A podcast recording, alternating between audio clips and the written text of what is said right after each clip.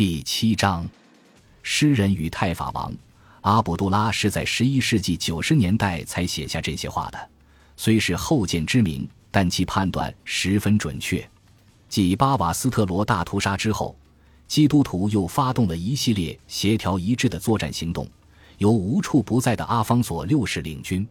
一零八十二年或是一零八十三年，在经受一系列愈加蛮横的敲诈勒索之后。塞维利亚太法国的穆塔米德决定不再向阿方索缴纳帕里亚斯。为了强调他的立场，穆塔米德诉诸他父亲最穷凶极恶的做法，将阿方索派去索要供赋的使者处以极刑。作为回应，阿方索在一千零八十三年的夏天向塞维利亚大举进犯，他的部队在穆塔米德的土地上长驱直入，而阿方索更是一路驰骋杀向塔里法。他纵马冲进拍在海滩上的浪花里，放眼望去，北非的崎岖海岸线清晰可见。这是西班牙的尽头，我已经踏上了它。他宣布。一年之后，他将目光转向了离自己大本营更近的猎物——托莱多城。那里的穆斯林统治者卡迪尔懦弱无能，被自己不满的臣民废除。阿方索假意要为失去地产的君主同行伸张正义。于是便发兵包围托莱多，这座城市于一零八五年五月六日陷落。但是卡迪尔并没能重返王位，相反，他被送往托莱多曾经的殖民地巴伦西亚，充当那里的傀儡统治者。对于直到最近还是西班牙伊斯兰世界中一座伟大城市的托莱多，阿方索直接将其据为己有。因此，无论是在政治上还是象征意义上，此次征服是一个分水岭，伊斯兰世界广受震撼。我们遇到了一个不肯放过我们的敌人。一个人怎可能与蛇群在篮子里共存呢？一位观察者悲叹道：“阿方索现在控制了塔霍河流域的一大片地区。托莱多城墙内外的大量穆斯林现在发现，他们不是生活在泰法国内，而是生活在一位基督教国王的保护之下。”阿方索避免了二十年前发生在巴瓦斯特罗那种惨无人道的大屠杀，他保证了穆斯林的信仰自由，以此换取他们每年缴纳的税赋，并且允许托莱多市中心的清真寺保留在穆斯林的手中。然而，他并非全然的宗教宽容之模范人物。一千零八十六年，他为自己征服托莱多的行为向神职人员们辩护。理由是他已深知天主如若看在眼中，必感欣慰。我皇帝阿方索在基督的领导下，能为他的信徒收复这座城市。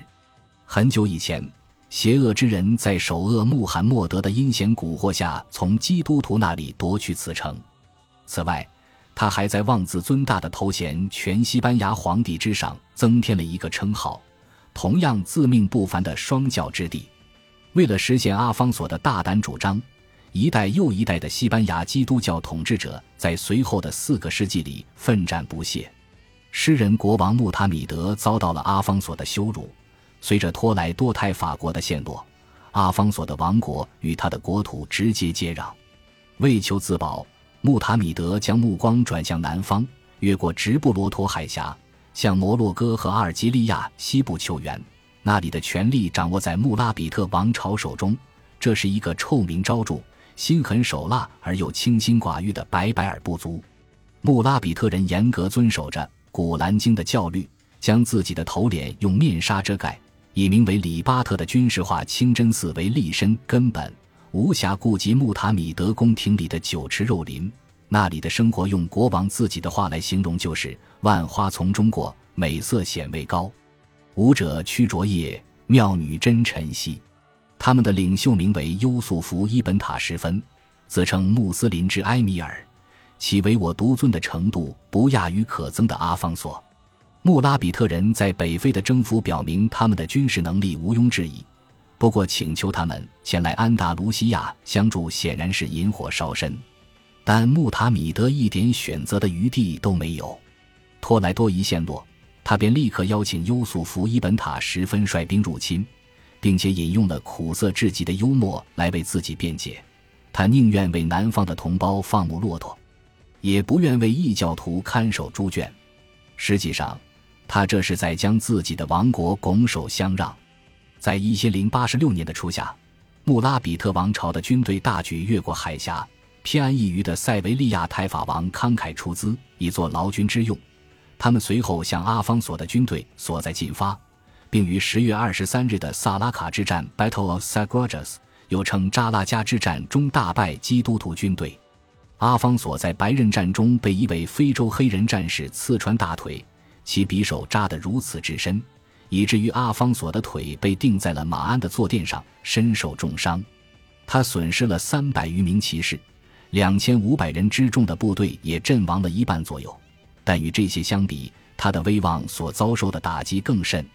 一位摩洛哥编年史家后来将这场战役称为安达卢西亚最值得庆祝的胜利之一。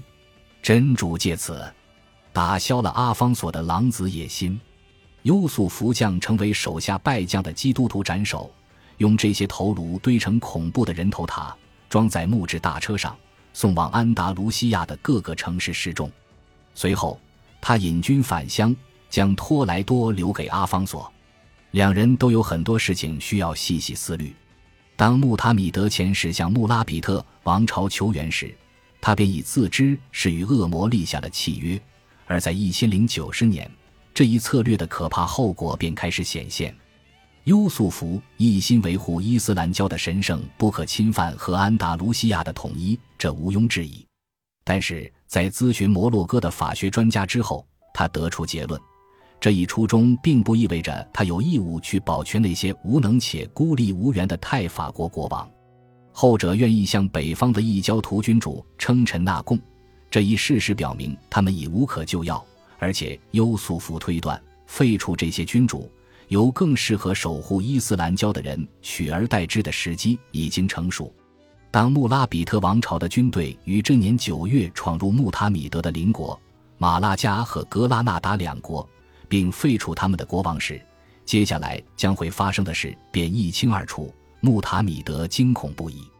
一零九十一年的夏天。优素福的兵锋转向穆塔米德，并包围了塞维利亚城。令人啼笑皆非的是，穆塔米德此时竟派人向阿方索国王求援，后者正远离此地，与萨拉戈萨的另一位太法王交战。虽然阿方索六世答应了他的请求，但是为时已晚。塞维利亚于十一月陷落，穆塔米德的儿子们被迫将阿尔卡扎的钥匙交了出来，而诗人国王则被押到船上。带往摩洛哥囚禁起来，他终结的不仅仅是他自己王国的命运，更是其他所有泰法国的命运。到了十一世纪末，几乎所有的小王国都向穆拉比特王朝屈服，成了一个北非帝国的一部分。这个帝国在宗教事务上臣服于远在巴格达的阿拔斯王朝哈里发。从北方基督教国家夺回的领土很少，尽管帕里亚斯已不用再缴纳。否则，穆塔米德的政策就是彻头彻尾的失败。穆塔米德离开自己王国时的情景显然非常凄凉。诗人伊本莱巴奈与伊本哈姆迪斯同处一个时代，也与后者在同一个文人圈子里为友。他们曾一起在塞维利亚的宫廷里嬉戏游乐。这个圈子此时已解散。伊本莱巴奈下笔写道：“本欲尽望三生事，怎奈何？当时清晨刮河旁。”离者受缚登船日，犹如亡者入坟场。这种伤感显然不无道理，因为穆塔米德在被囚于阿格马特时，也曾以悲伤的语调述说自己的灵雨之痛。敲雨像铁锁，问君胡不知？此身既已降，何故无怜养？柔情又何妨？他于一千零九十五年被人谋杀，他的对手阿方索六世则一直活到一千一百零九年。临死之前，仍在穆拉比特王朝的进攻下保卫托莱多。为了试图迎合自己统治下的穆斯林臣民，他曾将穆塔米德的一位儿媳，名叫萨达的女子纳为妾室。但这也就是他对穆斯林能做出的最大妥协了。与此同时，伊本哈姆迪斯则再一次开始了流浪的生活。在从西西里来到塞维利亚十三年之后。他目睹了第二故乡与他的出生的走上了同样的道路，因战争而分崩离析，而后被一名外来入侵者占据。尽管这次的外来者是一名穆斯林而不是基督徒，当穆塔米德于一千零九十一年被囚之后，伊本哈姆迪斯出逃，然后终其余生都在伊夫里奇亚、阿尔及利亚和摩洛哥的宫廷之间辗转流离，依靠笔头本事谋生，最后在马略卡岛了却残生。一一百三十三年，他已将近八十岁高龄，双目失明，孑然一身，终至暴汗离世。在他的诗篇中，他建议他人要不惜一切代价避免自己的经历。树心爱故土，他写道：“死亦当返乡。”感谢您的收听，喜欢别忘了订阅加关注，主页有更多精彩内容。